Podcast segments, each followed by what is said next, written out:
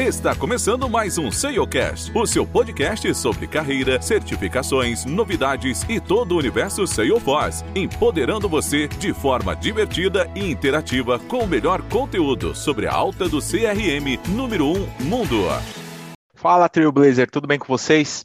Final de ano chegando, não poderíamos esquecer de entregar aquele presente especial para vocês, né? Posso que você já colecionou aquele selinho daquele mercado para trocar por panela, quem nunca, não é mesmo? Esse episódio vamos abordar um tema muito interessante. Vocês sabiam que também é possível criar programas de fidelidade dentro do Salesforce? Ficou interessado? Então vamos nessa aí que a gente vai trazer um assunto bem legal aí nesse nosso episódio. Eu, Felipe Moreno, juntamente com o Thiago Schmitz. Fala aí, pessoal, tudo bem? Guilherme Monteiro. E aí, galerinha, tudo certo? Além de contar com nossos apoios lá nos nossos bastidores, nossos amigos, Bruno Passos, o Brunão, Tayan Guerra, o Tai, e Rafaela Monteiro, a Fafá. Mas antes de começarmos, você já conhece a InnoLevels?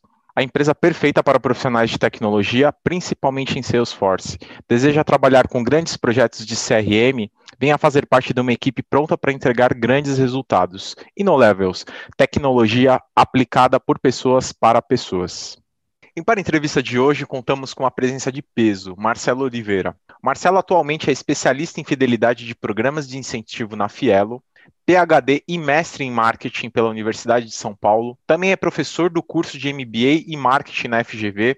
Já foi reconhecido em 2016, 2018 como o melhor professor do curso de MBA de marketing lá, além de já ter atuado em grandes corporações no decorrer de sua carreira. E a gente ficou sabendo recentemente também que esse cara já foi locutor, hein? Então, você vê o, a pessoa de peso que está vindo aqui. Marcelão, seja muito bem-vindo. Hoje o episódio é todo seu e não tão diferente dos demais. Você vai deixar uma música de abertura aí para os nossos ouvintes. Que música que você deixa para os nossos ouvintes?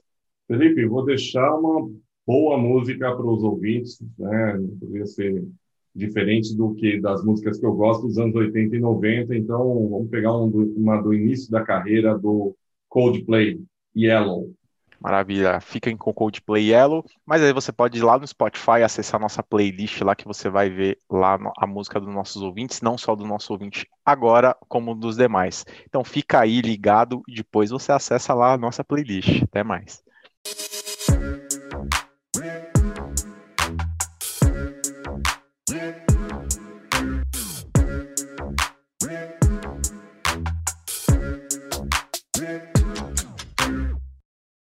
Estamos de volta aqui no bloco 1. Marcelo, antes da gente começar a falar um pouquinho sobre essa questão de programas de fidelidade, fala um pouquinho sobre a sua carreira formada em marketing, como assim?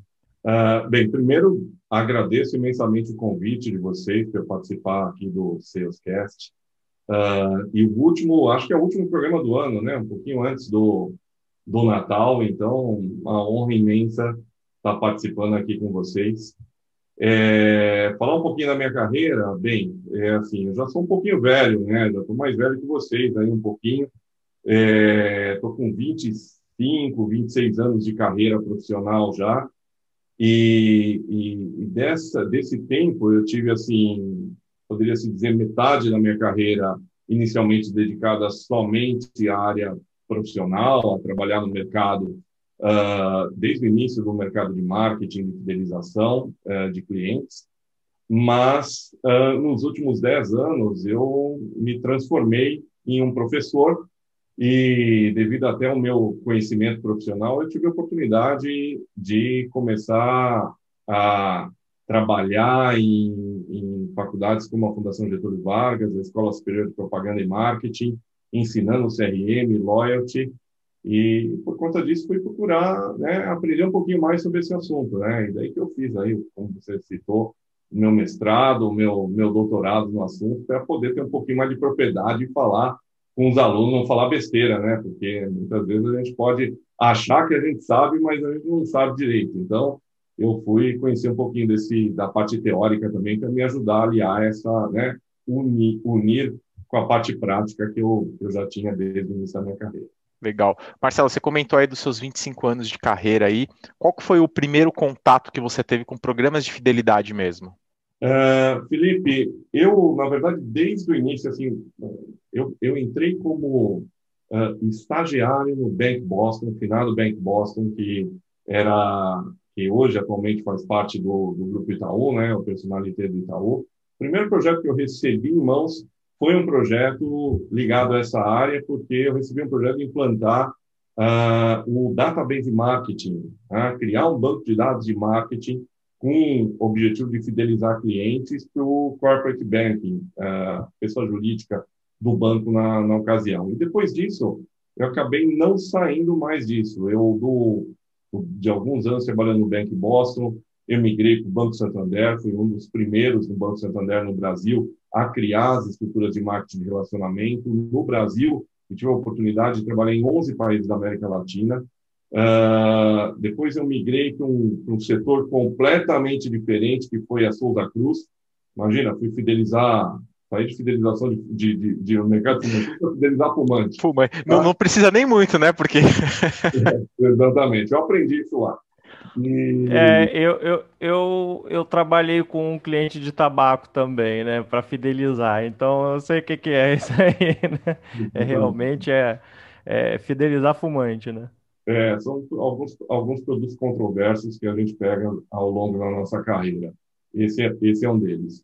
E, e depois eu acabei é, montando minha própria agência. Eu já fui, já fui sócio de uma agência de, de fidelização de loyalty especificamente, durante uh, ah, 14 anos da minha carreira. Uh, então, eu, eu acabei nunca saindo desse mercado, né? Atualmente, eu, eu, eu sou responsável é, pela parte de, de loyalty incentives na Fielo.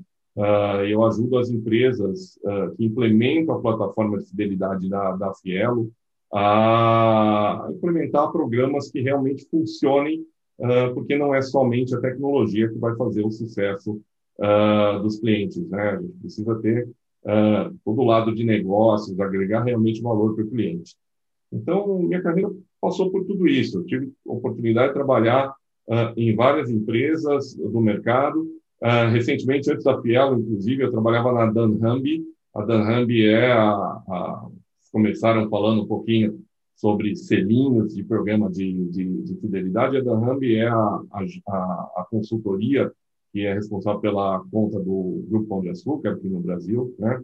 Então, eu, eu vivenciava isso um pouquinho de perto também.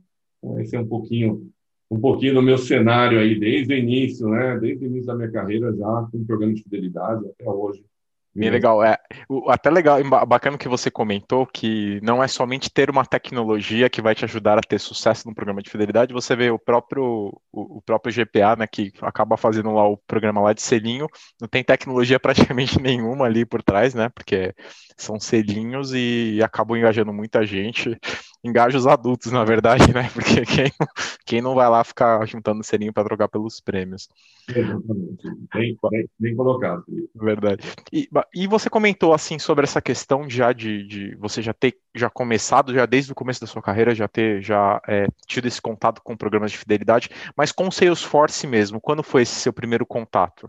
Então, é assim, Salesforce sempre fez parte, uh, de alguma forma, da minha carreira, porque eu sempre estive envolvido com a implantação de projetos de CRM como um todo, tá? Não necessariamente é, o tempo todo da minha carreira eu estive desenvolvendo o que a gente chama de programas de fidelidade ou programas de lealdade hoje em dia. Então, muitas vezes, a gente consegue é, estimular o cliente é, simplesmente planejando o próximo contato a próxima interação com o cliente de uma forma a agregar valor para esse cliente. O próprio conjunto de práticas de CRM já possibilita isso. E CRM sempre foi, né, é, a Salesforce sempre foi a, a, uma das empresas líderes desse, desse, desse setor né, é, desde o início né, da, da, sua criação. Então, eu, eu, eu, eu vi a Salesforce iniciando suas atividades e crescendo e chegando a até recentemente eu vi um post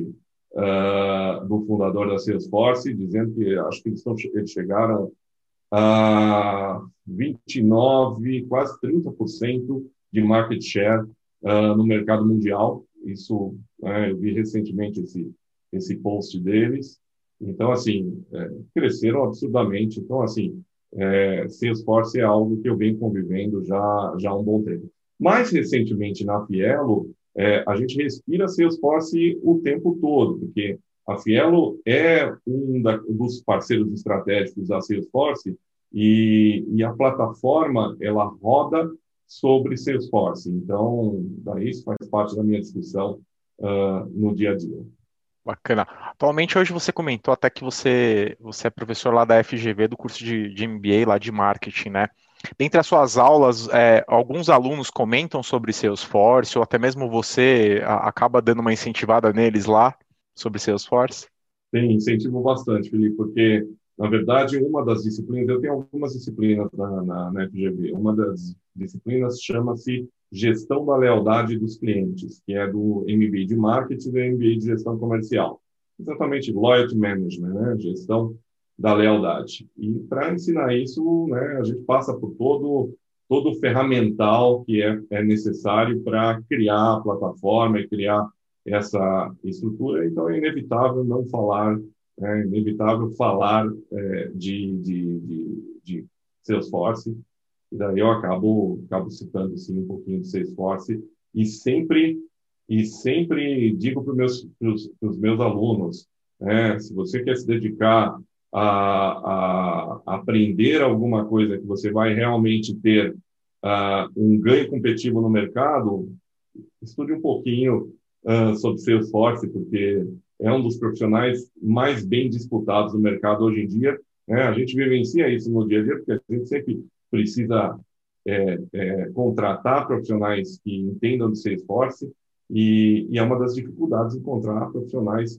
né, é, de Salesforce no mercado. Então, essa, essa é uma das dicas que eu dou para os vendedores. É. E o mercado está fértil, né? Já, já vi alguns posts falando, é, não, não exatamente os números eu vou lembrar de cabeça, mas que acho que a previsão era 2025 com, com profissionais diretos e indiretos, mais ou menos no Brasil, tá? É, cada, cada país tinha lá seu número, se eu não me engano, era 490 mil pessoas trabalhando com Salesforce direta ou indiretamente, né? Então, isso, falando de Brasil, né, se a gente for botar na perspectiva aí, é um número realmente relevante, né, quando a gente fala aí da termos percentuais da população. Então, o mais importante, Thiago, não é só os 490 mil, é que eu acredito que uh, os 490 mil estão empregados, né? É. é um, é um ponto importante uh, hoje em dia, né? Com 16% quase de, acredito que em torno de desemprego no Brasil, né? Uh, você poder trabalhar em alguma plataforma que realmente você tem uma demanda muito grande é, um, é uma coisa boa. E aí, quem está na dúvida se vale a pena ou não entrar no mercado, né? Você vê aí a perspectiva para os próximos cinco anos é bem, é bem fértil, né? Então, aproveita o momento, né? Sim, com certeza que a gente fala para os nossos ouvintes sempre, né, Ti? Só vai. A gente já passou até, é legal você comentar isso, Marcelo, que é, não, só, não só você é formado em marketing, o Thiago aqui também teve, teve, tem sua formação em marketing, a gente já passou por outras pessoas também, falando de marketing cloud, ou até mesmo já formados em, em, em outros, outras áreas que não sejam de tecnologia, e hoje tra atuam, trabalham, são consultores de Salesforce. Então a gente sempre traz aqui um pouco dessa, dessa quebra de tabu com as pessoas que falam, poxa, eu não vou mexer com Salesforce porque eu não sou de tecnologia. Não, precisa ser de tecnologia. Então acho que essa é. Essa é a dica que a gente deixa aí para os nossos ouvintes sempre. Marcelo, dentro dos diversos desafios que você já participou hoje, e aí atuando não somente em Salesforce, qual que foi o projeto mais inovador que você já atuou com essa questão de fidelização? Boa pergunta, Felipe. Uh, bem, o primeiro projeto que me surge à mente foi uh, exatamente o projeto do grupo GPA, do Pão de Açúcar, uh, que eu tive a oportunidade de, de participar uh, 2018, uh, 2017, uh, pouco tempo atrás, que foi exatamente no momento em que a gente procurava, de alguma forma, modernizar o programa de fidelidade como um todo e, e sair de um modelo de segmentação Uh, que a gente chama de microsegmentação, onde você tem pequenos grupos de clientes baseados nos seus comportamentos de compra, e daí você começa a direcionar ofertas em grupos, mas em grupos menores, né? O Pão de Açúcar já estava ah, trabalhando com isso há um tempo, e queria ir para um modelo que sempre foi o, o, poderia se dizer o, o Éden, uh, o desejo de todos os profissionais de marketing, que é fazer o one-to-one, que é fazer o, o, o marketing individualizado. E, e, a gente conseguiu né, fazer essa virada muito bem com, com o aplicativo a partir do desenvolvimento de algoritmos de lookalike, de uh, inteligência artificial. Uh, e o Pão de Açúcar, depois disso, né, só cresceu com esse programa. Eu, até recentemente, né, não faço mais parte do grupo que coordenava isso lá do lado da Danambi, mas recentemente eu tenho acompanhado os uh, relatórios de investidores que eles soltam e eles sempre citam lá os números em termos de uh, crescimento do programa como um todo. E o último que eu, que, eu, que eu vi desse ano, acho que foi até do primeiro trimestre desse ano, falava já de uh, eh, 10 milhões de usuários frequentes, 20 milhões de usuários dentro do programa de fidelidade. Imagina, né? Você pegar 20 milhões de usuários e criar 20 milhões de grupos de ofertas segmentadas, separadas, que você abre o aplicativo do lado do seu colega do, eh, que está do lado e as ofertas são diferentes, né? Então, esse foi um projeto bacana que acabou virando benchmark mundial e eu tenho muito orgulho de falar é, que eu fiz parte desse, dessa equipe, de alguma forma, que, chegou nesse, nesse desafio. É, e, e, hoje em dia, cada vez mais as marcas estão buscando Todas as vezes que eu vou falar com marcas de varejo, é, elas sempre me perguntam né, quais são os desafios, como é chegar nesse processo de personalização, uh, one-to-one, individualizada, né, quais são as principais barreiras que existem para isso. Né? Então, essa, essa foi uma experiência bacana que eu tive. Legal, e inclusive agora eles estão inovando com, com meio que um com, Sticks, né? Que na verdade agora é um programa de fidelização que envolve outras redes de farmácia, enfim. E, são, e, e acho que o, o, melhor de tudo é, um, é uma base riquíssima de dados que eles vão conseguir ter né, dos clientes, que aí é justamente o que você falou, né? Você consegue personalizar e ofertar de fato o que, que aquela pessoa tem interesse ou tem. É, Felipe, eu, eu, eu costumo dizer para os meus alunos, sabe, é, é, fidelização não traz só o que a primeira coisa que surge na cabeça que é dinheiro para as empresas Fidelização traz um ativo hoje em dia que é o mais importante do mundo, que é o dado, é a informação. E, e se você, como empresa, tem capilaridade, você está distribuído, por exemplo, no Brasil inteiro, ou em vários locais do mundo, como uma Amazon, e se você consegue capturar o dado de compra, que é o mais importante, que é o, no final do funil, uma coisa é ter like. Ó, oh, quero comprar uma BMW, eu não tenho né, um centavo para comprar BMW. Daí vai lá a BMW e, e bota uma, uma comunicação para mim. Outra coisa é ter comprado uma BMW, né? Então, é assim, é outra coisa. Então, eu costumo dizer assim, é, e essa estratégia dos TICs é, exatamente veio nesse sentido, de que muitos, de que grandes players do mundo estão fazendo, né? Talvez o primeiro que iniciou esse processo foi a Amazon, de realmente monetizar os seus dados, né? transformá-los em informação que vai ajudar os pares que pertencem a esse grupo uh, e que muitas vezes permite, como a Amazon, até vender esses dados, transformar dados primários em dados de terceiros, né? Uh, que a gente chama third party data, que pode ser vendido e, e hoje em dia, se vocês olharem o custo da aquisição de um dado para você colocar num display dentro da Amazon e, por exemplo, um Facebook Ads, uh, o custo da Amazon é muito maior, porque dá sete vezes mais retorno do que anúncios no Google e no Facebook.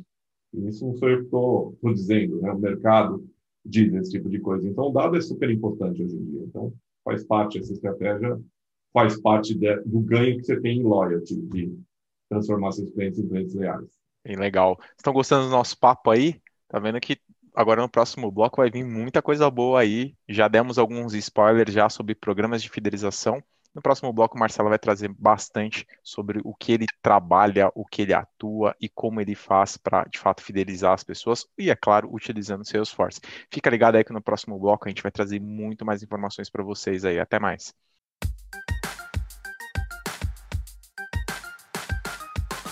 A InnoLevels é a empresa especializada para o seu projeto em Salesforce. Com mais de 250 mil horas em projetos no segmento, entregamos resultados incríveis com uma filosofia focada na excelência do atendimento e que entende a importância de um CRM em nossos clientes. Conheça a InnoLevels.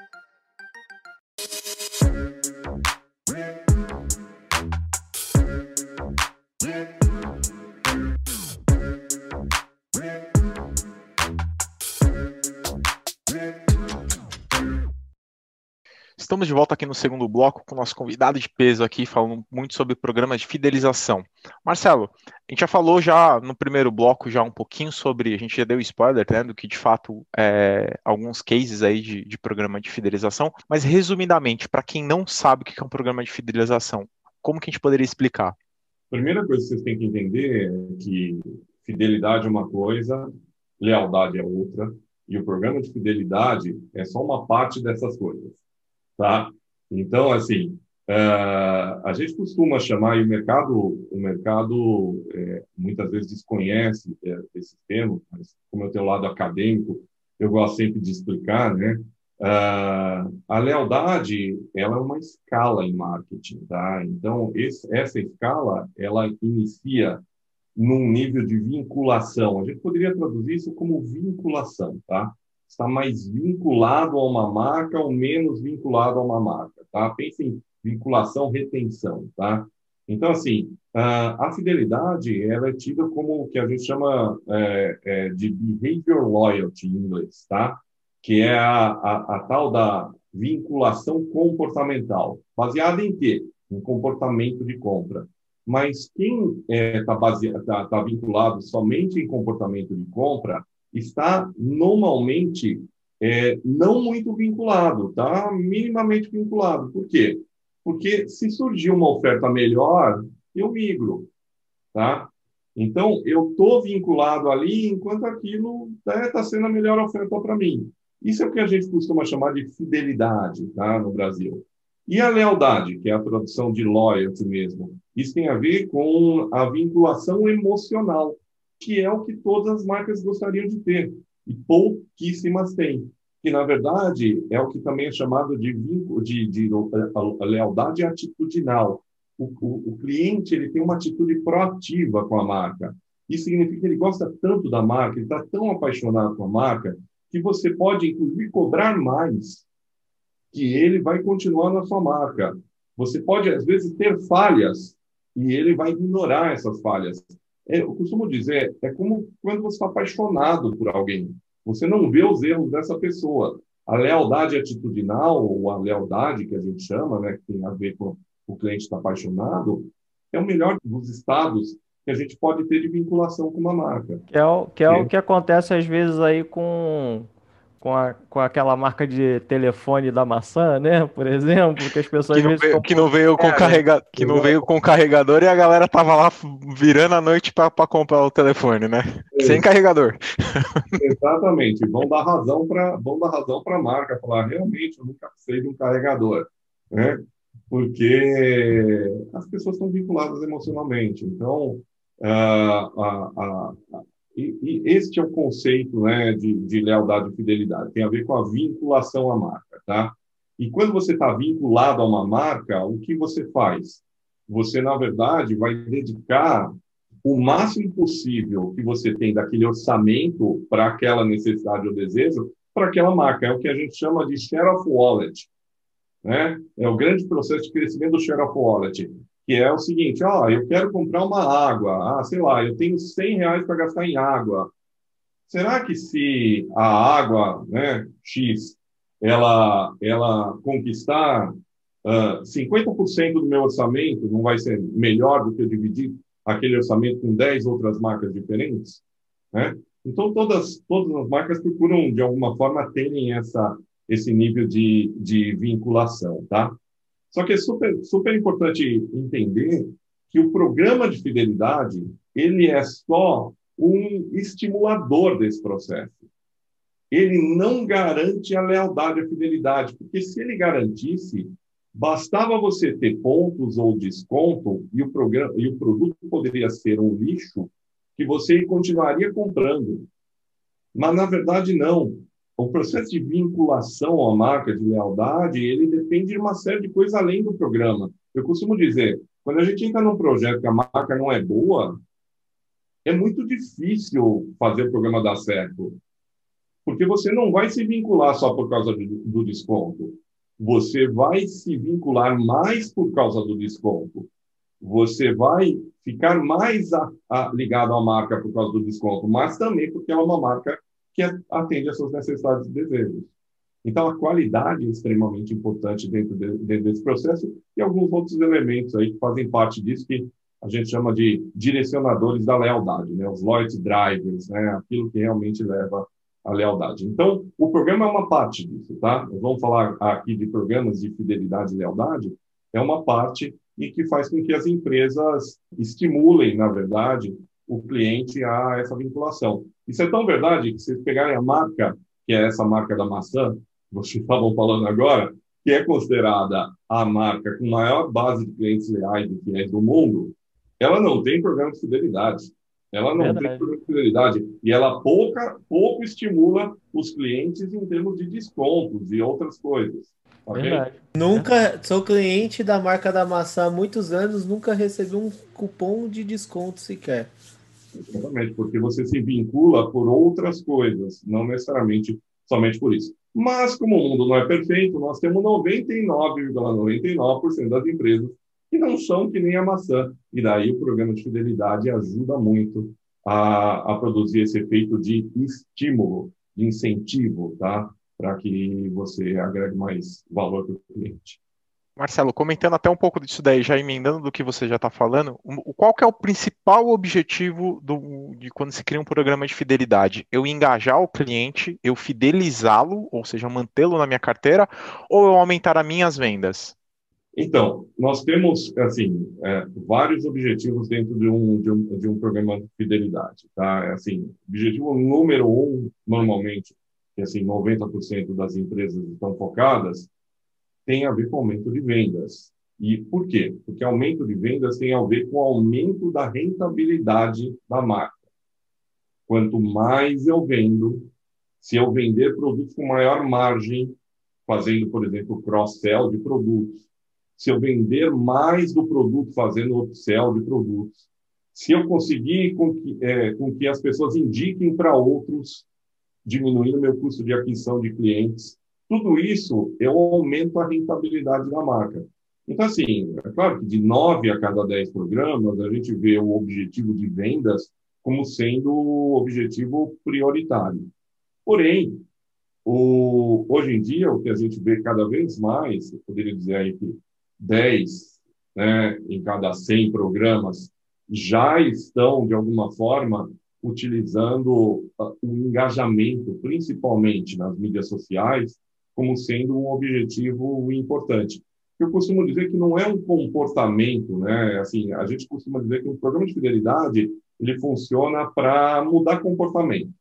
Então eu falo para você, olha, a cada compra que você fizer, você vai ganhar pontos, né? Ou se você é, comprar determinada coisa, você vai ganhar desconto, cashback, seja qual for o estímulo que eu vou, que eu vou te dar, tá? Uh, o que acontece é que isso é um comportamento, né? Esse é um comportamento, sim, que vai levar à rentabilidade. Mas tem aqueles comportamentos que são os anteriores, que levam indiretamente a isso. E o engajamento nas redes sociais pode ser encarado como isso, né? Então, você tem hoje programas que estimulam você a a, a dar um like na, nas redes sociais, a escrever conteúdo, tá? A, assistir conteúdos da marca e depois responder determinadas questões para mostrar que você aprendeu sobre aquela marca. E cada vez mais esses comportamentos que são meios estão sendo utilizados pelas marcas como uma forma de engajar e depois rentabilizar. Tá? Então a gente está vendo isso também. Então é uma série é uma série de coisas que você vê uh, como objetivo. E a coleta de dados também, que a gente já tinha falado, né? Porque cada vez que o cliente está comprando pela sua marca e através do programa, ele está se identificando. E ao se identificar, você tem os dados para melhorar as próximas ofertas. Então, isso é super importante também.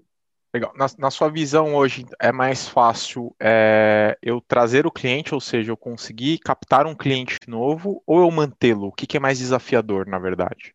Então, é assim, depende da, da situação da marca. É claro que, assim, ambos são desafiadores, né? Assim, em termos de desafio, eu não posso dizer que um seja menos desafiador do que o outro, porque vai depender do cenário competitivo, de uma série de situações que você tem que avaliar para aquela marca, tá? Então, assim, de você está entrando num novo mercado, capturar novos clientes, pode ser o grande desafio daquela marca. Se você já está no mercado saturado, em que o mercado já foi dividido entre os vários competidores, o que vai acontecer é que manter aqueles clientes e conquistar a parcela de share of wallet daqueles clientes vai ser o grande desafio. Agora, o que eu posso dizer é, é o seguinte: custa menos você trabalhar com foco em aumentar a participação daquele cliente na sua marca do que ficar atirando para conquistar um cliente novo e largá-lo o tempo todo, por causa de uma coisa simples que existe no marketing chamado custo de aquisição de clientes. E o custo de aquisição de clientes de determinados produtos é muito alto. Se a gente olhar para o mercado de software, eu não sei exatamente quanto que é o da Salesforce, mas eu, é, talvez sem chance de errar muito, eu diria que o investimento colocado para se adquirir um novo cliente da Salesforce deve girar em torno do, do valor do contrato do primeiro ano todo. Ou seja, a Salesforce deve começar a ganhar alguma coisa se o, o cliente for para o segundo ano de contrato. Tamanho custo de aquisição do cliente. Então, assim, imagina se ela se desse ao luxo de, ah, deixa o cara entrar e vai embora, deixa o cara entrar e vai embora a empresa não ia ser lucrativa, né?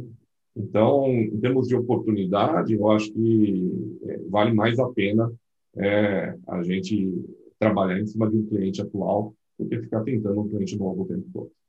Custa, custa muito mais caro você ter que reconquistar aquele cliente, provar que você é capaz de novo, mandar flores, depois o cara entra de novo, aí você vira as costas para o cara de novo e ele acaba saindo novamente. Aí com certeza, acho que depois da segunda ele não volta mais, né? Acho que acaba tendo algum. aí vai ficando mais difícil mesmo. Você falou um pouquinho dos programas de fidelidade. Hoje a gente tem programas de fidelidade B2B, B2C, até mesmo B2E. É, qual que, qual que seria a diferença desses programas? E, e, talvez, deixa eu só complementar aí, antes de você responder, porque aí você já inclui na resposta. Tem uma diferençazinha também aí quando a gente fala de programa de incentivo e programa de fidelidade, né? E eu acho que tem a ver com esses públicos aí também, então de repente ajuda aí na, na sua resposta. Legal, Thiago, obrigado também. Vamos lá, antes de, de, de falar das diferenças, eu costumo dizer muitas vezes, daí para chacoalhar um pouquinho, que não existe B2B, não existe B2C, não existe B2E. O que existe é H to H, human to human. Nós estamos falando de relacionamento. E relacionamento se dá com pessoas. Você não se relaciona com a empresa, você se relaciona com as pessoas que estão na empresa. O processo de relacionamento com a marca se dá através de um processo de personificação. Você aprende tudo aquilo que está na tua cabeça, isso é psicologia. Ah, você aprende tudo aquilo que está na, na, tua cabeça em termos de se relacionar com, com humanos e você utiliza isso para criar uma relação com a marca. Tanto que você espera na marca que ela, tra ela traga as mesmas coisas numa relação que você tem com uma relação com pessoas. Tá? Então, uh, essa é a primeira coisa que a gente tem que, tem, tem, tem que entender. E para que a gente consiga mudar comportamento através dos programas, nós temos que criar motivacionais. E a, as paredes do prédio da empresa não se motivam por nada. Quem se motiva normalmente são as pessoas. Tá?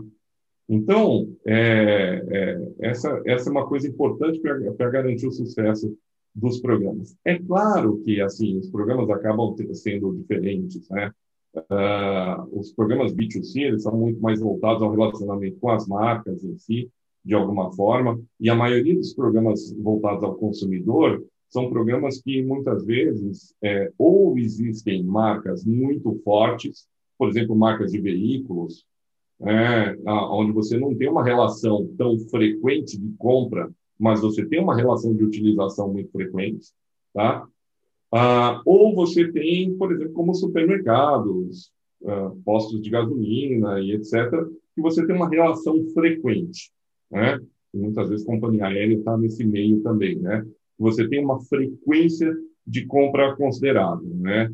Então, muitas vezes ali os, os benefícios trabalhados dentro desse programa, que são chamados programas de, de loyalty, tá? programas de fidelidade ou voltados a, a, a programas de loyalty, uh, são benefícios que vão uh, fazer com que você tenha uma maior frequência de compra, que você é, é, rentabilize mais a marca, uh, e o que vai te interessar muitas vezes é desconto, é ponto, ou então, dependendo do tipo da marca, que ele facilite a, a relação que ele tem com você, te dando acesso exclusivo a canais de contact center, a fila exclusiva, como tem lá no, no Pão de Açúcar, a, ou, ou, às vezes a relação que você vai ter com a marca, né, em termos de conteúdo, em termos de, de poder vivenciar o mundo da marca, experiências e coisas e coisas nessa linha. Então isso, isso é uma coisa que é o, é o B2C. Né? Quando a gente vai para o programa de B2B, a gente costuma chamar esse, esse negócio mais de programas de incentivo, tá? Então, tanto no B2B, né, às vezes é, voltado também muito para as equipes de vendas também, no B2E, tá, para empregados, a gente fala, né, vamos fazer as campanhas de incentivo, né? O que, que são as, as, as, campanhas de incentivo, né? De alguma forma, eu estou querendo fazer com que aquele parceiro, que pode ser meu distribuidor, eu posso ser uma indústria trabalhando um varejo, né?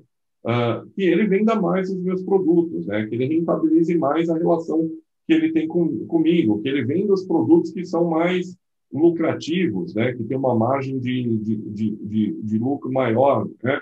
Ou então eu quero fazer com que aquela equipe de vendas, a partir de incentivos financeiros, monetários, treinamento, reconhecimento, ela venda mais também os meus produtos, né? para um, um, um, uma empresa final, por exemplo, num B2B puro, tá?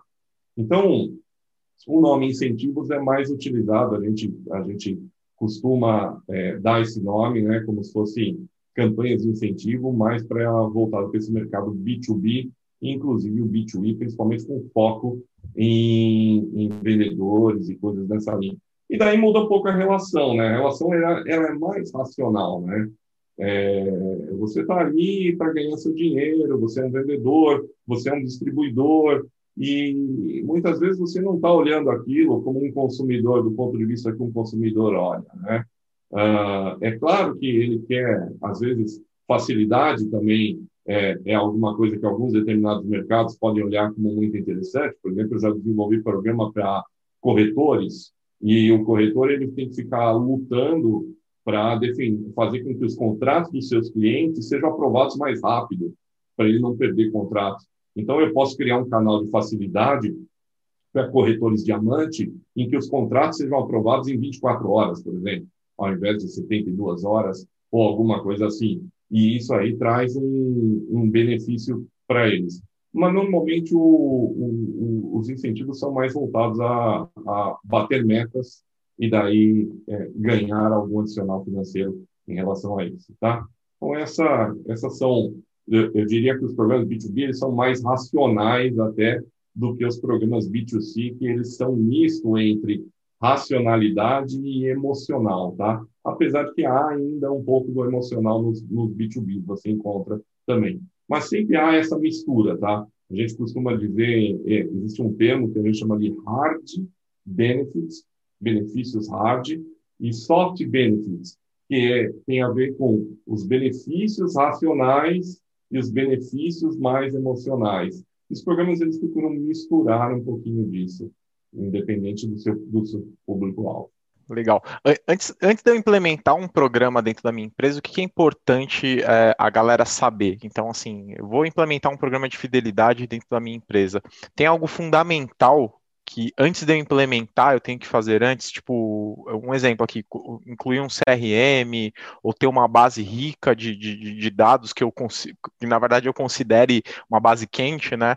Existe algo, algo que seja fundamental antes de eu implementar qualquer tipo de programa de fidelidade? O primeiro cara que determinou os processos de uma estratégia de relacionamento que tem foco em fidelização, é, chama-se Don Peppers. Ele fez isso na, na década de 80. Ele criou um modelo que é ensinado em tudo quanto é faculdade, tá? que é um modelo chamado IDIP, ou IDIP, tá? que são os quatro processos básicos da construção de um processo de fidelização e relacionamento. A primeira etapa, o que é IDIP? Identificar, diferenciar, interagir e personalizar.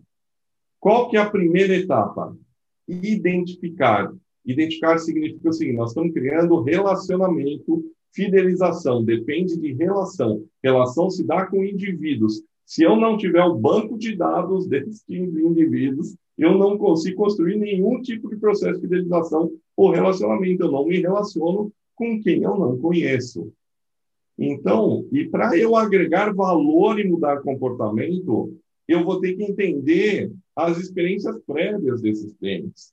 Então, eu não só tenho que ter os dados básicos, como eu tenho que ter todos os dados de transações que esses clientes já tiveram com a minha marca, ou com as diversas marcas que compõem minha empresa, por exemplo, né, o hall de marcas que, de, de, de produtos que estão debaixo daquela marca, tá? Então, fundamental, primeira coisa que tem que fazer, você tem que investir na estruturação de dados, de um banco de dados de clientes.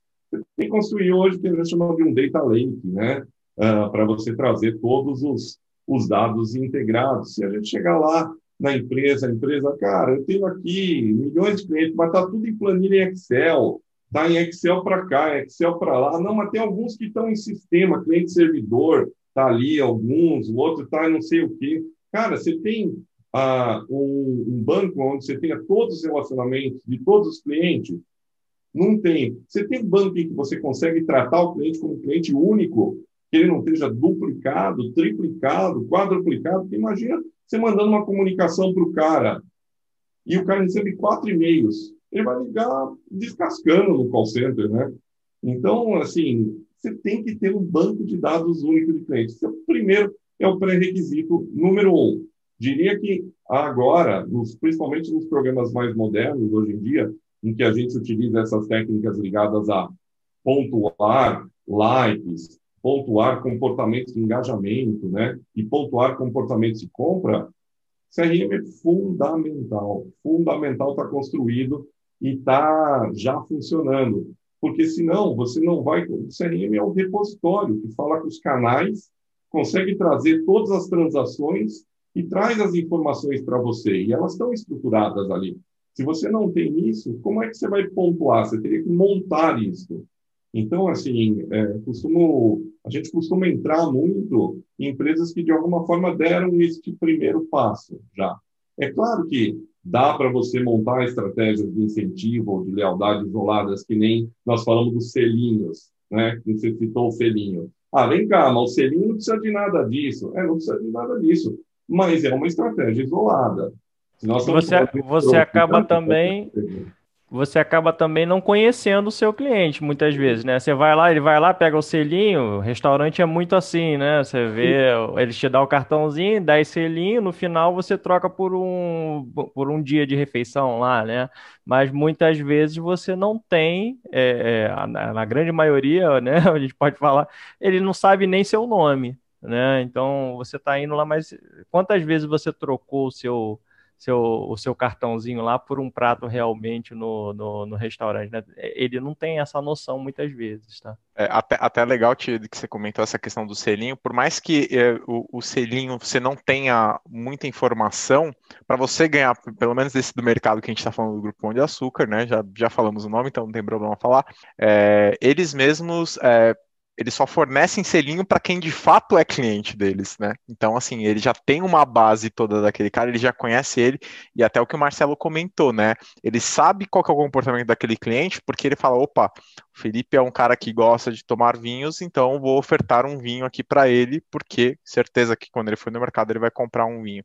Então, acho que é bem legal essa questão. É diferente do restaurante, infelizmente, que acaba sendo um cartãozinho, que acho que o intuito do restaurante é que você volte, né? Não que você fidelize a ele dele Justamente. Mas é, é, é, é, ali acabou juntando, né? O melhor dos dois mundos. É ele, ele juntou aquela necessidade que as pessoas têm de coletar, né? Os selinhos, de progredir ali, e ao mesmo tempo ele tem todos os teus dados e consegue te ofertar coisas direcionadas para você, né? Vai junto com o seu entretenimento. Então ele conseguiu juntar os dois mundos ali, o que é, é uma evolução, né? Do, é. Em termos de, de programas não é uma estratégia isolada, né? Ela, ela tem um propósito específico dentro do portfólio de fidelização para um segmento específico. Ela é identificada, né? Porque quando ele vai te entregar o selinho, você está ali identificado também no, no, no, no, programa como um todo.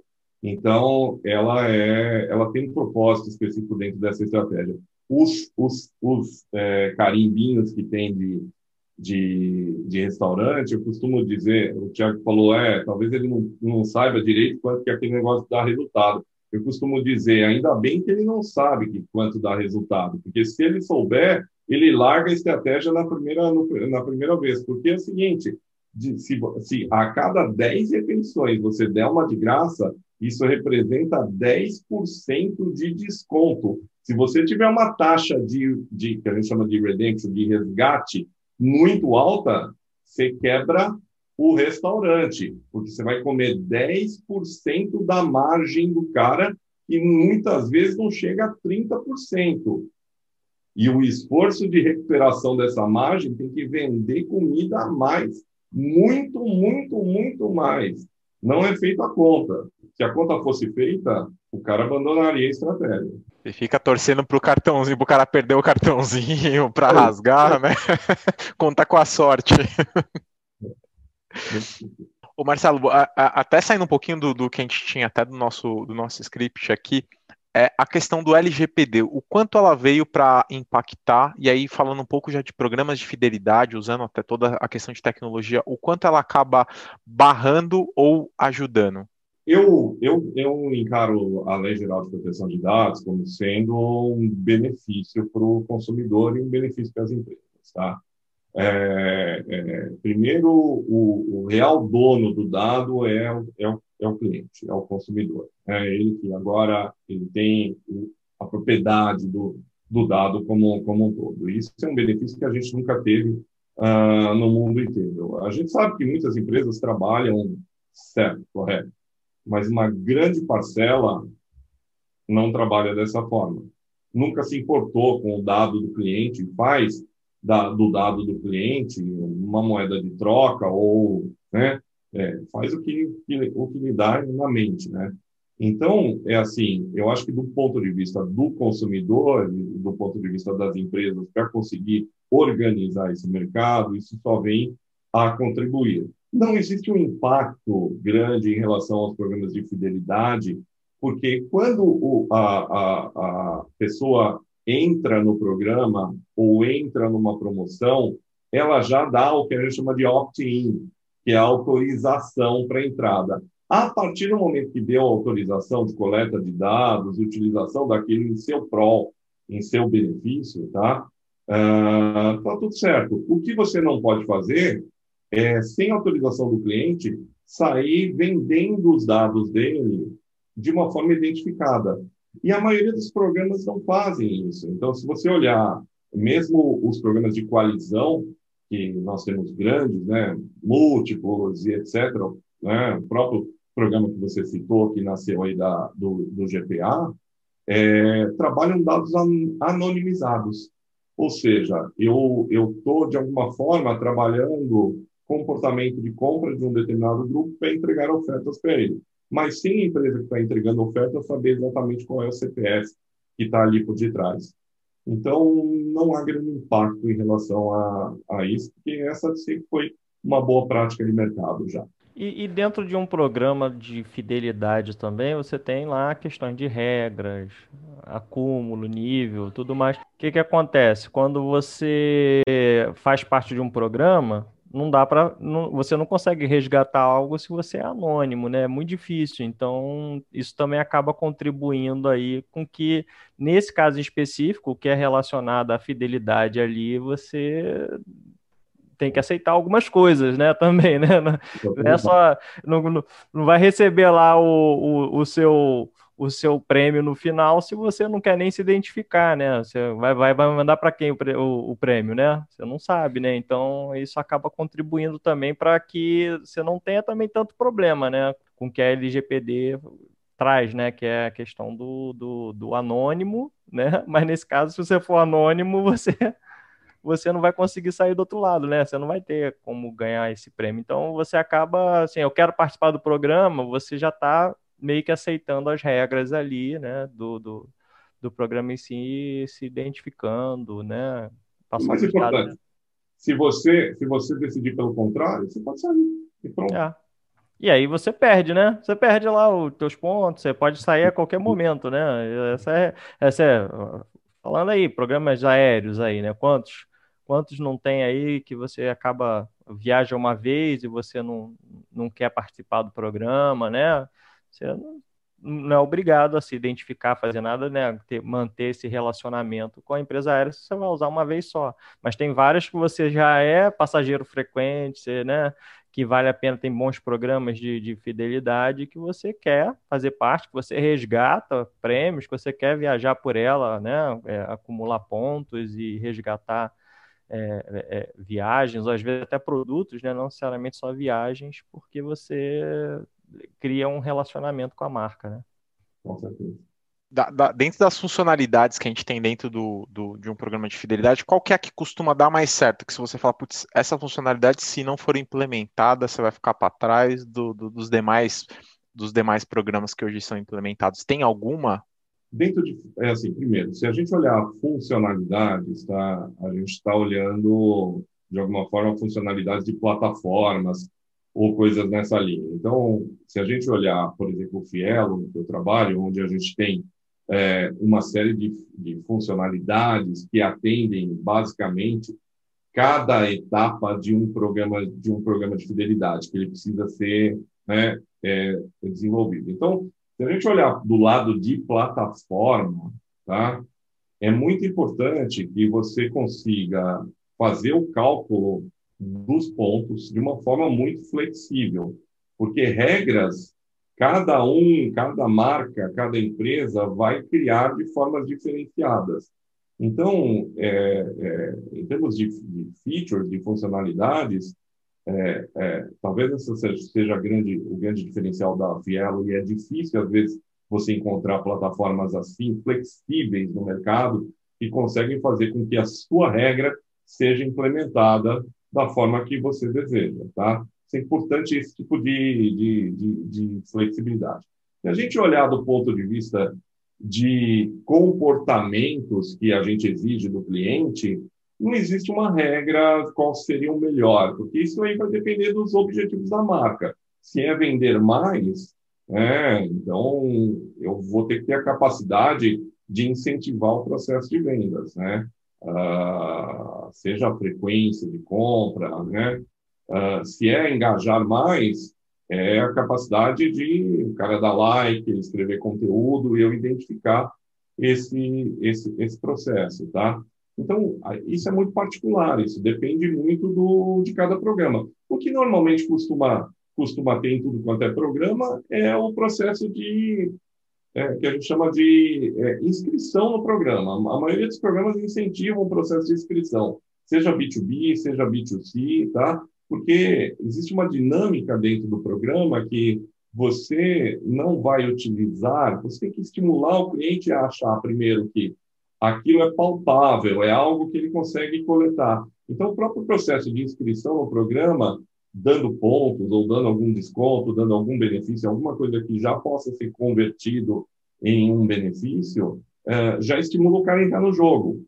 Porque senão ele acha que ah, eu entrei no jogo, mas para jogar é muito difícil, não entendi direito, e ele abandona o programa.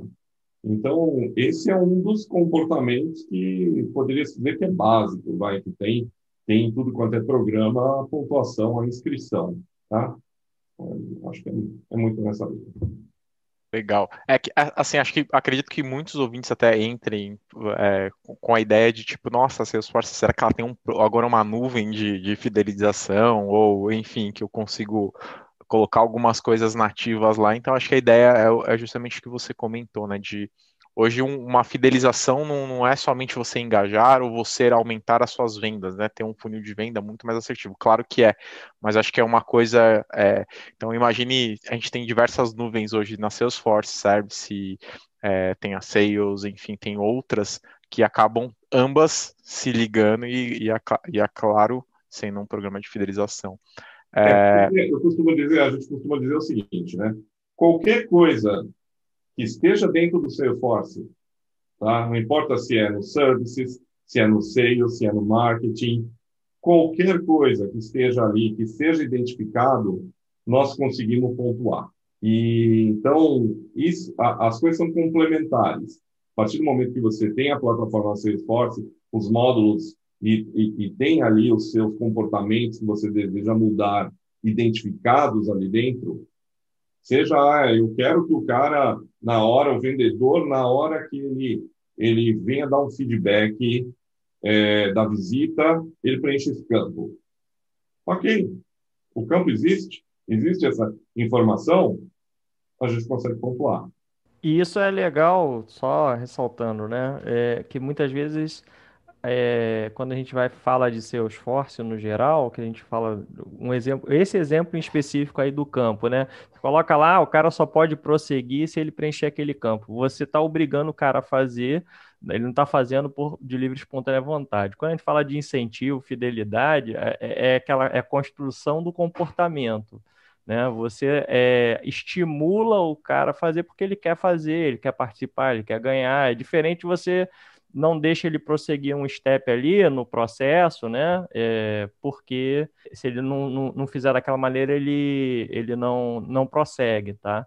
É, é, claro, a gente falou especificamente de um campo, mas imagina, a gente está falando de vendas, né? Está falando de estimular o cara a de repente agendar visitas, né? É um, é um estímulo. Isso é, você não, não pode obrigar alguém a fazer isso, não tem como você falar assim, ó, você tem que fazer 10, agendar 10 reuniões num dia, não vai ter, não, pode ser o CRM que for, entendeu? Se, se, se ele não estiver estimulado a fazer, ele não faz.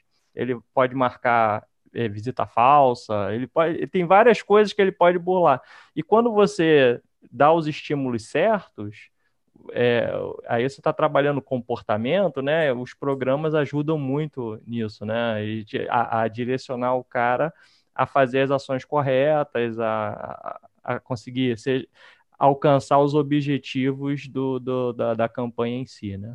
E os estímulos certos passam muitas vezes por recompensa, né? Ele pode ganhar alguma coisa, né? Seja uma, uma recompensa no catálogo de produtos, seja uma recompensa como um, um valor na, né, no, no contra-cheque dele, né, mais tradicionais, ou um desconto, efetivamente uma próxima compra, por exemplo, e ações de reconhecimento. Daí a gente tem também a, as mecânicas que são utilizadas dentro de gamificação, né?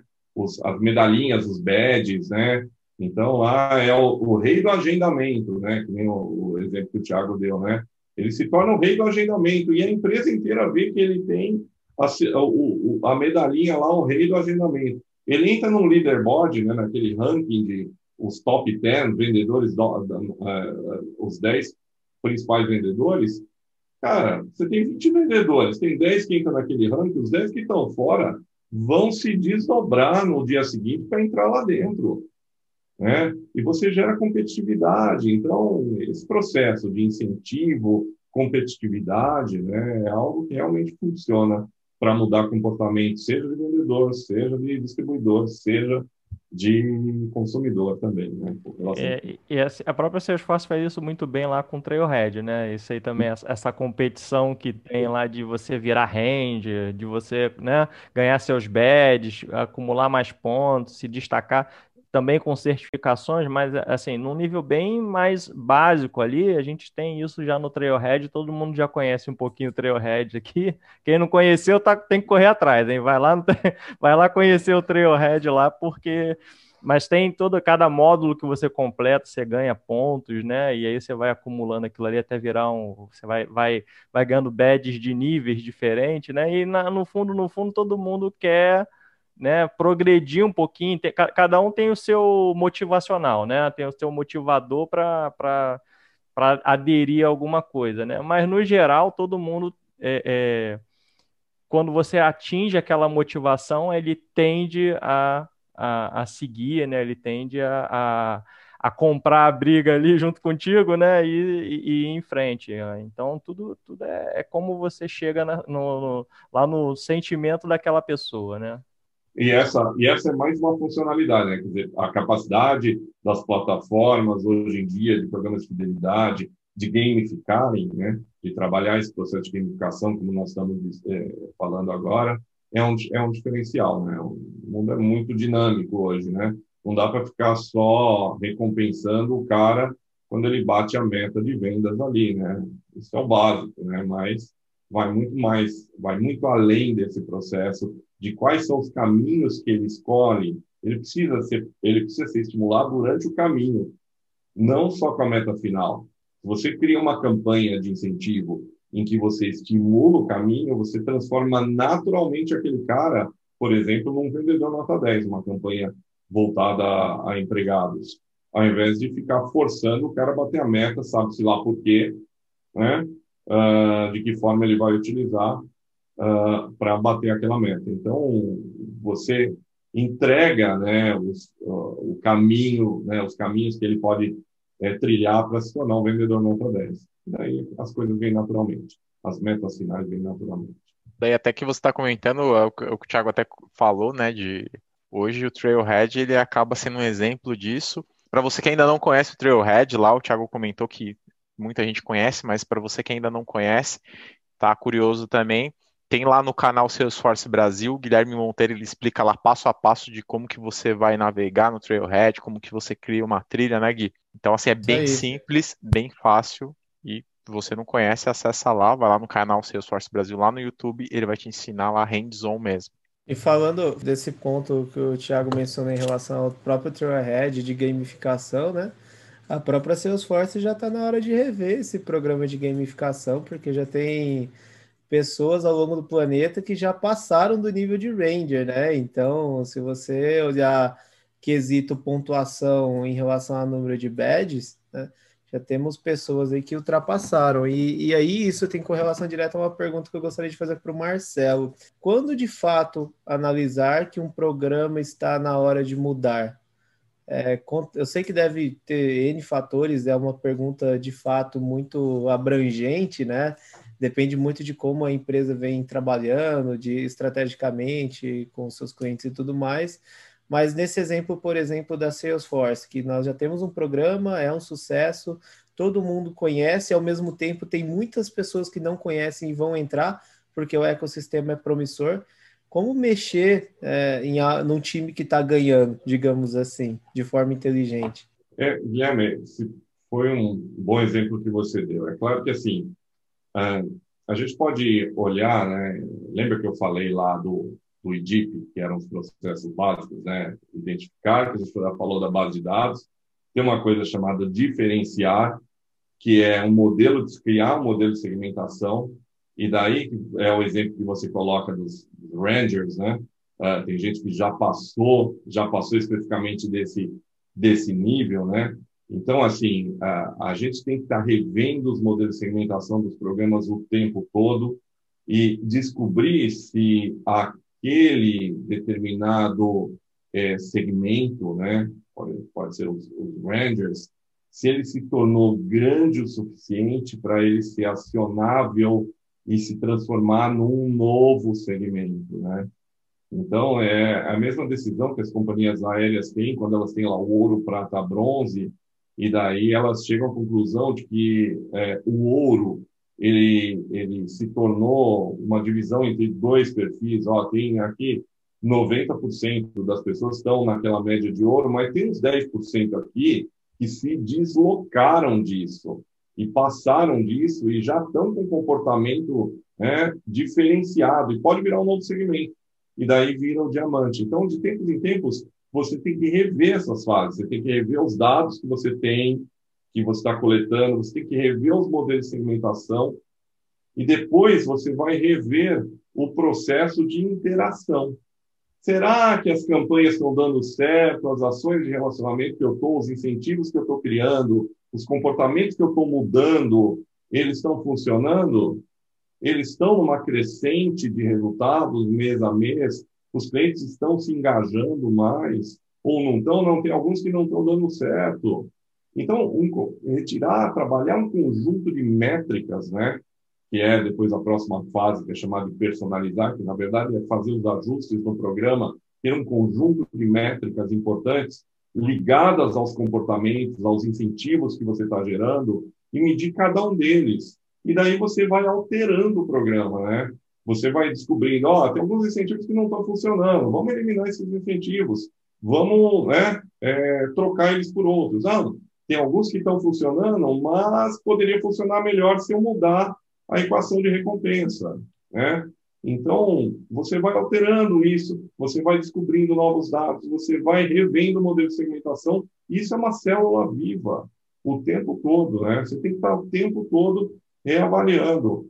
A gente costuma, a, a, eu, eu, participo atualmente de todas as revisões de todos os clientes da, da, da Fielo, e a gente tem os, os chamados Quarterly Business Reviews, né? os KBRs, né?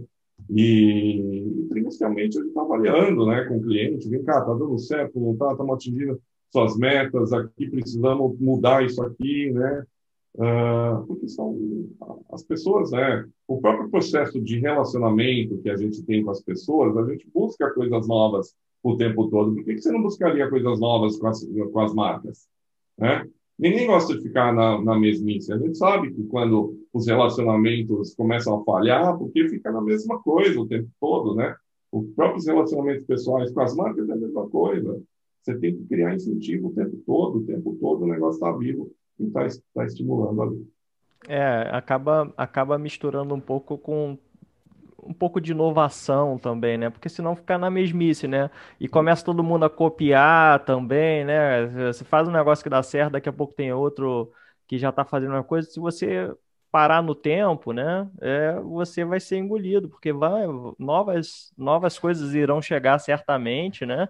É, é aquilo, é difícil chegar no topo, mas não fica mais fácil se manter lá, né? Inclusive, muita gente acha que é mais difícil até se manter no topo, porque acontece. O mercado ele está sempre inovando, ele está sempre buscando novas maneiras de conquistar, né? E se você se preocupou só em chegar no topo, alguém vai vai assumir o topo por você se você não fizer nada, né? Então cabe sim é, as questões de revisar, né? É, ter novas ideias, tentar novas coisas, isso é o tempo todo. acho que isso não, não não é uma, não é uma atividade fácil, não é uma tarefa fácil, mas e, e, e tem mais, tá? Muitas vezes as pessoas só lembram, as empresas só lembram de fazer isso quando você está comprando. Esquecem muitas vezes de fazer né, na retenção ali, né, que é o manter o, o, seu, o seu cliente, né.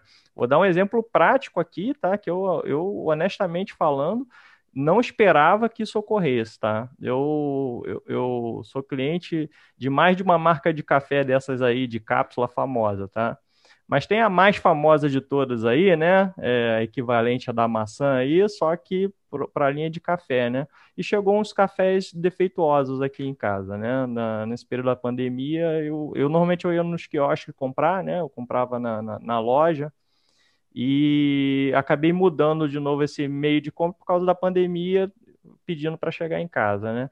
E aí chegou bastante, assim, 20% das cápsulas vieram com defeito. Abri um chamado.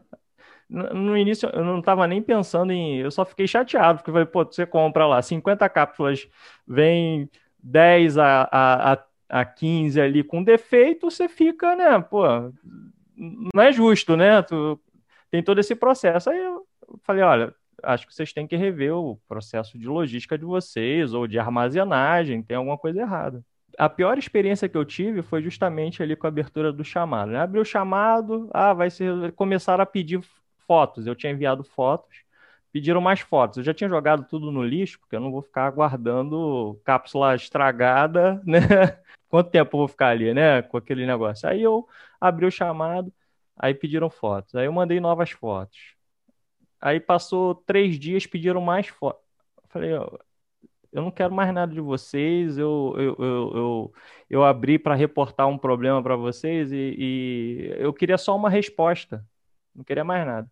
O chamado estava aberto, eles três dias depois pediram mais, ah, falei, ah, eu não quero mais nada não, já liguei, pra, é, é ah, eu liguei, é, mandei, fui, eu mandei e-mail para filial da, é, para filial não, né, para a matriz suíça deles, Tá? Falar, ó, vocês têm que rever, não é só o processo logístico de vocês, mas todo o processo, todo, todo é, o atendimento de cliente de vocês é péssimo, porque assim, vocês pedirem a mesma coisa é, várias vezes, né? Inclusive com problemas básicos, tá? Problema de que assim o atendente não tem acesso ao, ao, ao caso.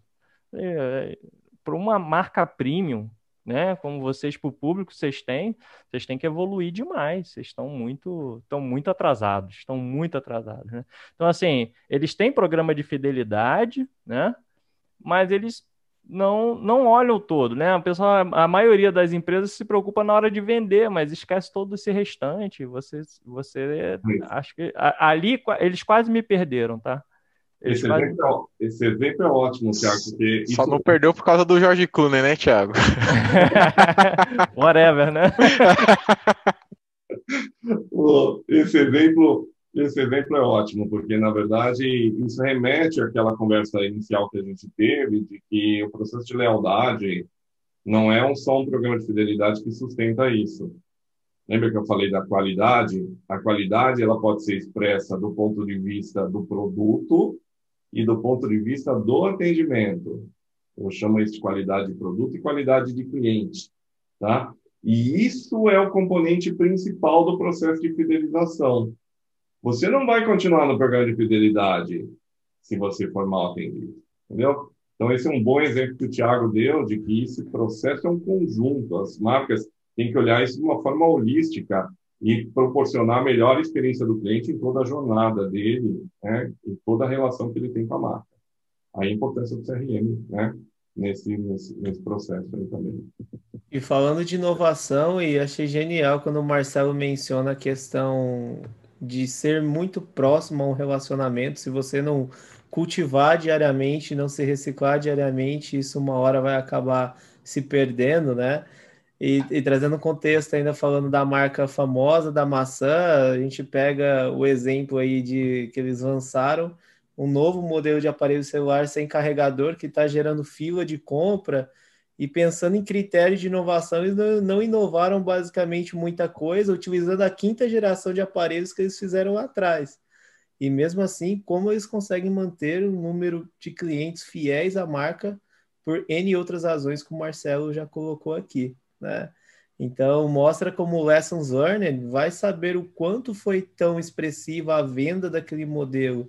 Lá no passado, a gente está falando basicamente mais de cinco anos atrás, mas teve uma revolução em relação à linha passada, que muitas vezes já tinha acabado caindo até no esquecimento do pessoal, claramente, né, pela evolução dos modelos ao longo do tempo, e que agora voltou à tona. Aí pensando numa volta de linha retrô, muitas empresas estão investindo nesse segmento, por exemplo. Por que não lançar um retrô moderno ao mesmo tempo fit para a necessidade do meu cliente? Eu achei uma sacada genial, apesar de não achar tão inovativo assim, mas a gente viu que é. vai dar resultado da mesma forma, né? É, porque eles, essa marca tem aquele nível de lealdade que eu comentei, que é chamado de emotional loyalty que é o nível máximo. Os caras estão apaixonados pela marca. E quando você está apaixonado, você não vê defeito e o efeito na memória disso perdura por muito tempo. É só olhar para time de futebol. De repente você se tornou, é, é, por exemplo, sei lá, não vou nem falar um time aqui específico, mas você se tornou fã daquele time quando ele era campeão por muitos anos. Ah, você pode falar do Flamengo. Que... décadas, né? Então, né, um time para quem, quem mora aqui na minha cidade, São Paulo, então tem, tem, tem time desses. E daí, Marcelo tem uma cara de corintiano. Continuou, continuou fã, é. Continuou fã. Você foi, viu, Guilherme? Sou corintiano. É, lógico. Eu também sou corintiano. Podia ter falado do por Flamengo. Isso por isso que a gente boa aqui, só tem. é, entendi, faz muito sentido. É, e não, não precisa ir com um time de futebol específico, não. Por exemplo, a nossa seleção brasileira. Hoje, por exemplo, eu não vou entrar no viés de futebol, né?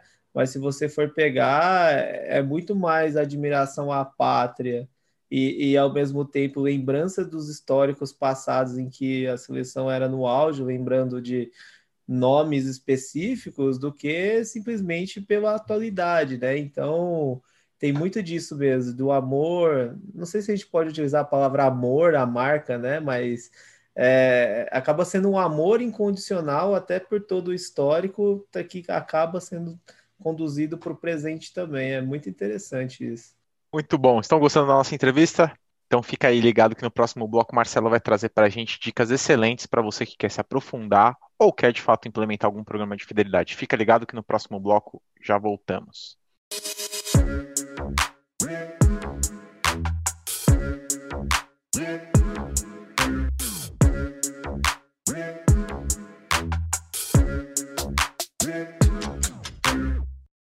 Estamos de volta aqui no nosso terceiro bloco, bloco Dicas de Ouro, meu bloco favorito aqui.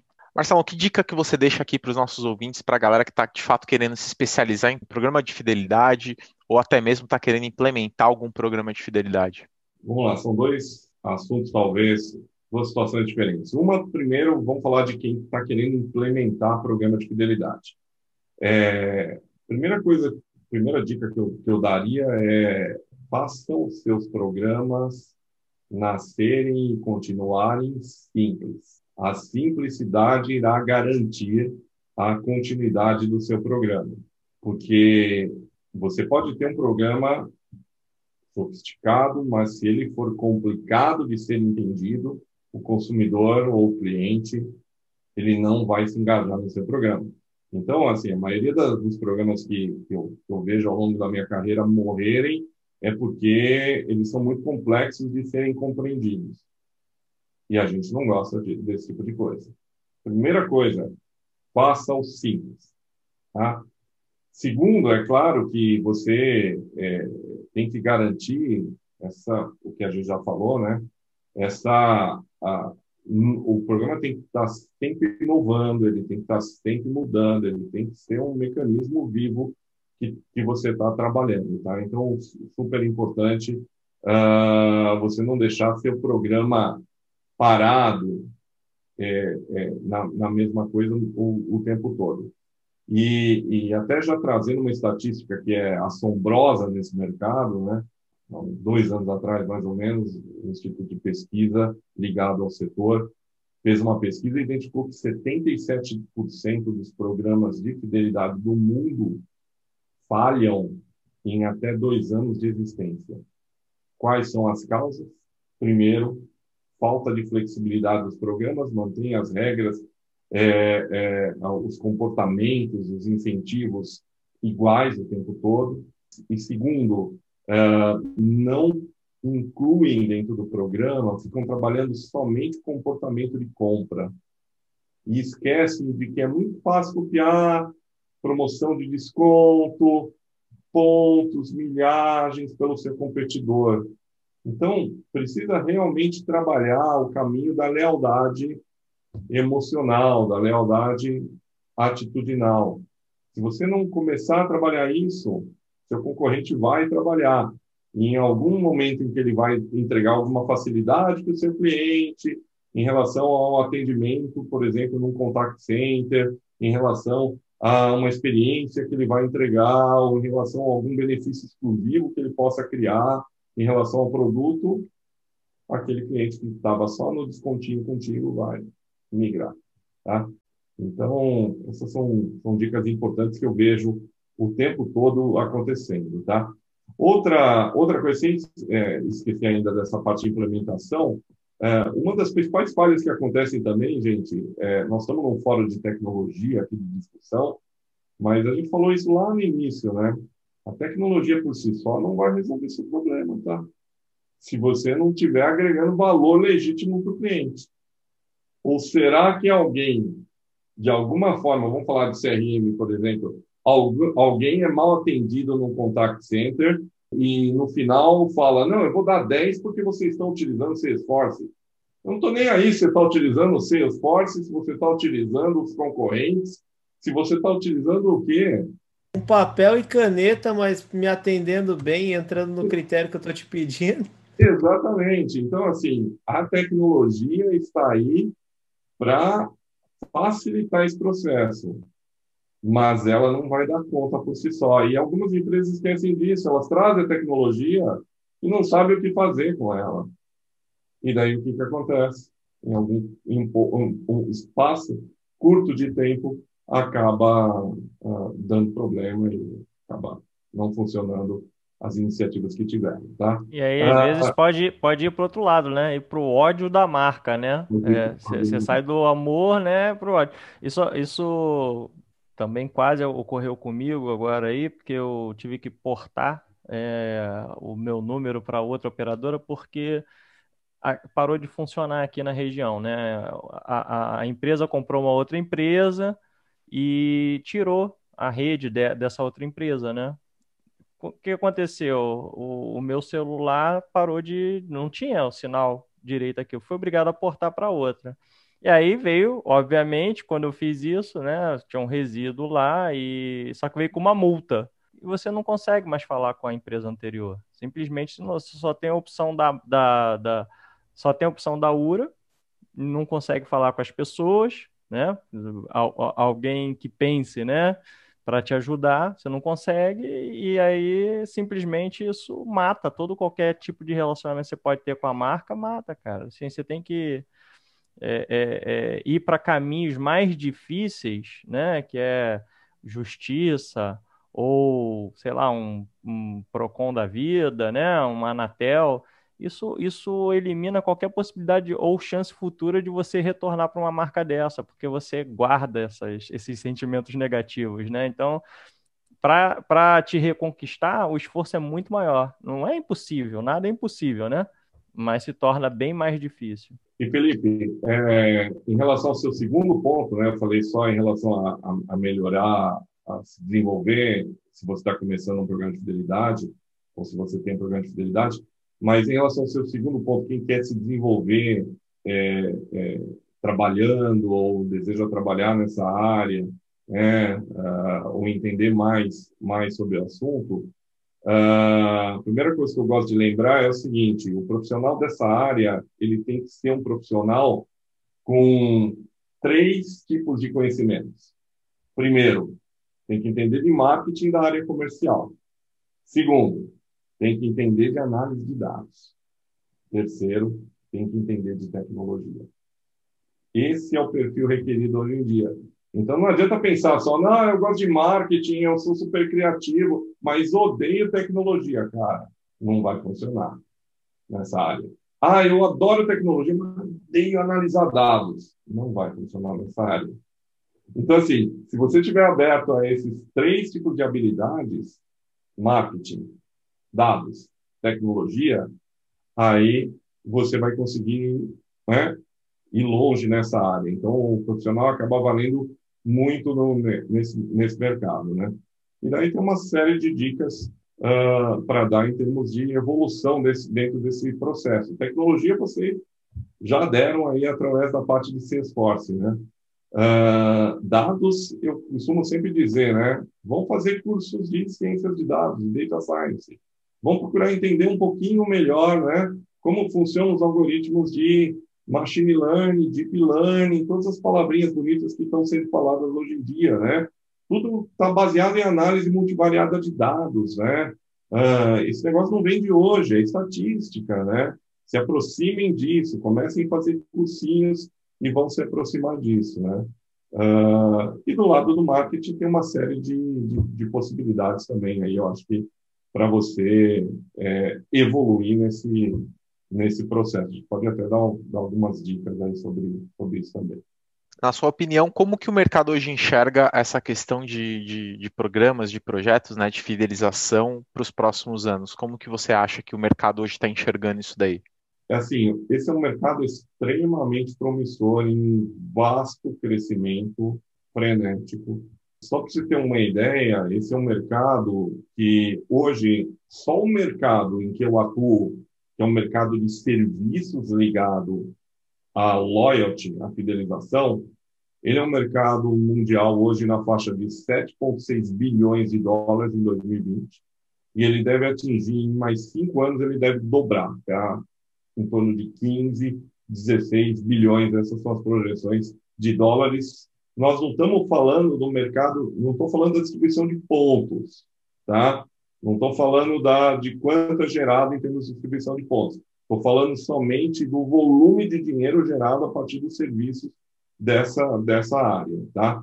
Se a gente olhar a distribuição de pontos, a, a, a Associação Brasileira da, das Empresas de de, do mercado de fidelização, a Benf, vira e mexe, ela solta alguns indicadores aqui no Brasil sobre isso. Os últimos indicadores que eu, que eu vi sobre isso, uh, em 2019, se eu não me engano, o, o, as empresas, a maioria das empresas que estão em termos de programas de fidelidade fazem parte da Benf, e, e, o número é algo em torno, se eu não me engano, de 7,7 bilhões de reais, fechando 2019, em termos de pontos distribuídos, tá?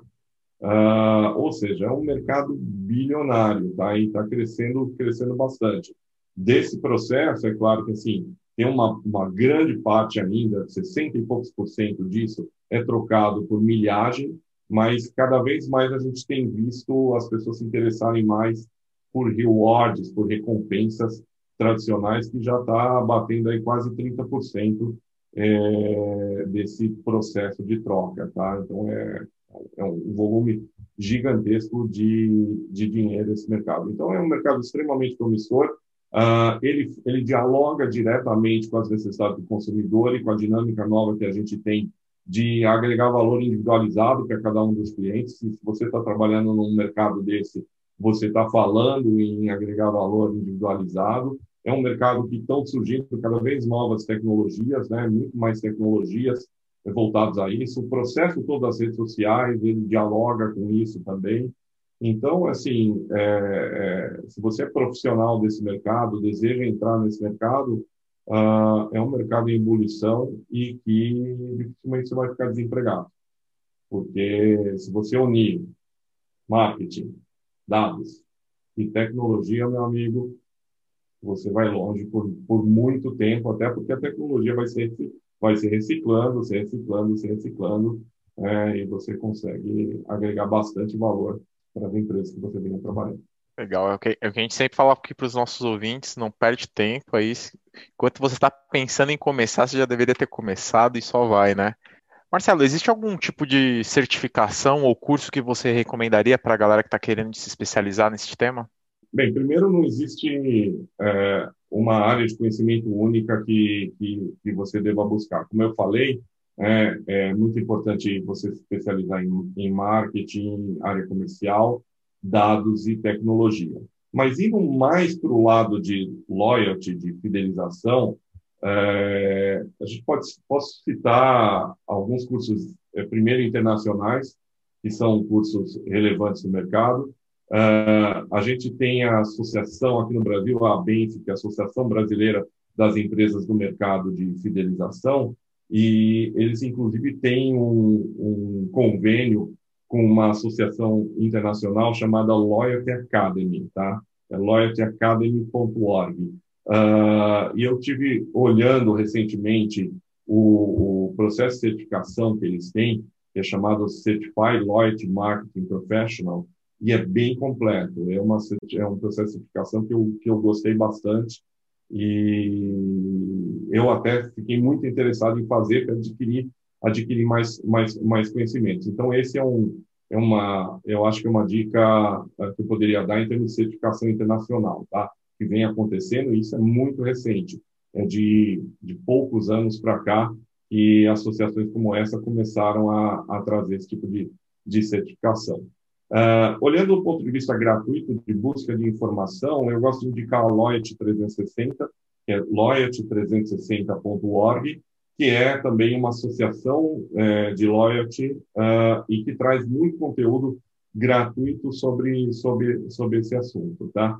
E aqui no Brasil, uh, os cursos eles giram em torno ou das associações, eu, por exemplo, faço parte da ABEND, que é a Associação Brasileira das Empresas que tratam marketing com dados, né? de marketing de dados, é a antiga Associação Brasileira de Marketing Direto, e, e a associação está sempre trazendo novos cursos nessa linha também de loyalty, inclusive eu sou uma das pessoas que leciono uh, nesses cursos. Tem os cursos voltados aos MBAs, que eu dou aula, inclusive da SPM e da Fundação Getúlio Vargas, mas loyalty ali acaba sendo uma parte disso. Existe um curso muito interessante que, que eu atuo da, da ESPM, que é um curso mais voltado à, à certificação de Customer Experience, onde abrange isso também.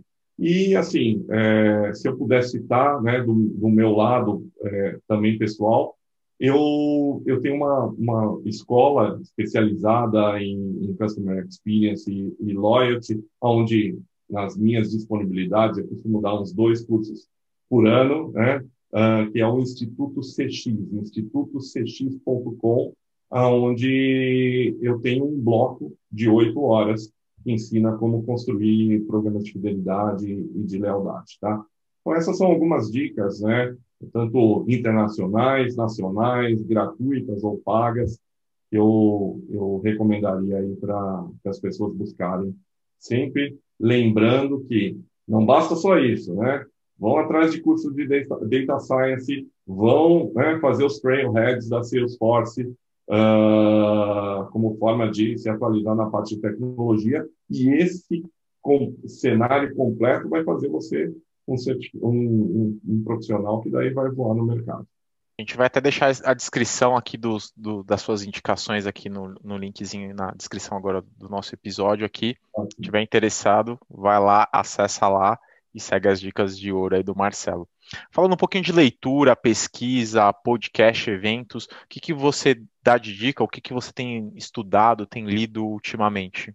Olha, eu gosto bastante dos livros também. Primeiro, um autor que eu sigo desde o início da minha carreira é, é o Don Peppers, tá? Os livros do, do Don Peppers e da Martha Rogers, ele, poderia se dizer que ele foi o, o criador da, do termo marketing one-to-one, finalzinho da década de 80, e ele continua muito ativo, é, é, trabalhando livros é, voltados a esse mercado. Tá? Então, uh, a biblioteca básica das principais universidades, quando dão cursos de loyalty, são em, em cima do, do, do, um livro chamado é, Desenvolvendo, uh, em inglês é Developing, developing uh, uh, Customer Experience and Relationships do Don Peppers, tá?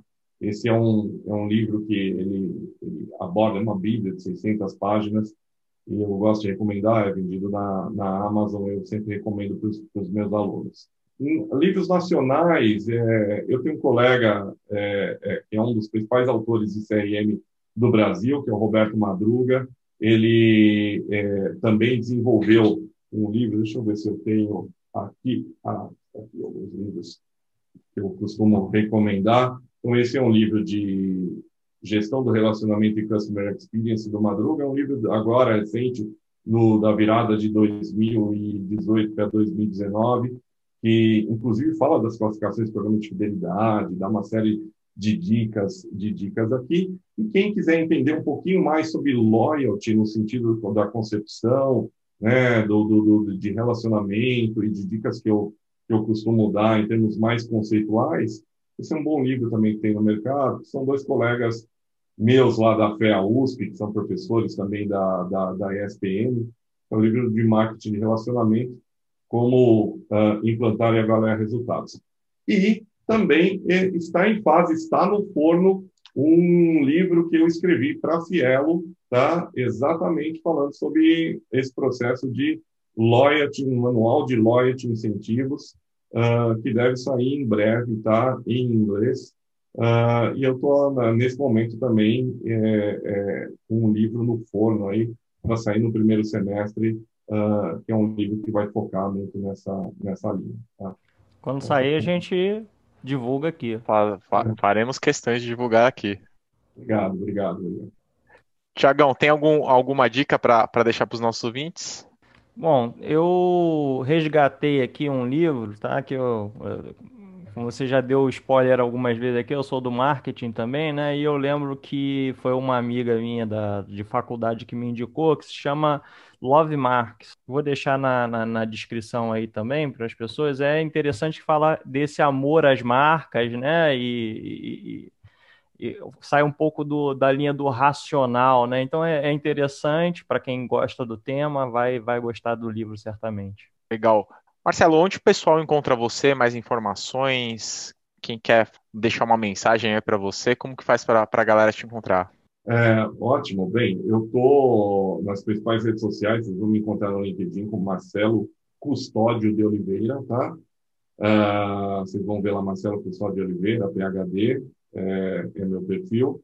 Uh, eu estou no, no Instagram também como prof. Marcelo Custódio, tá?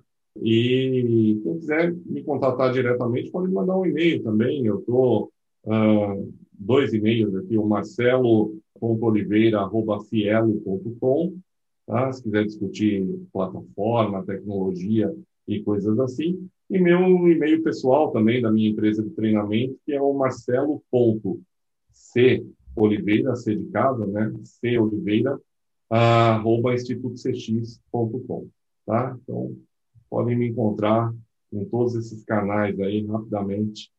Eu costumo responder o mais rápido que eu posso. Legal, a gente vai deixar na descrição aqui também aqui para quem quiser falar com o Marcelo também e adiciona a gente lá também lá no LinkedIn. Felipe Moreno, simples assim, Felipe Moreno, coloca lá Sales Cash, é é muito fácil de encontrar. Thiago, como encontra você? Simples assim também, tá? É Thiago com H, Schmitz, SCHMTZ lá no LinkedIn, sou bem ativo lá, você vai me encontrar. Maravilha. Gui? Meu, simples, rápido e fácil, Fê. Canal Salesforce Brasil, qualquer das redes sociais, ou Guilherme Monteiro, Salesforce, também vai me encontrar facinho.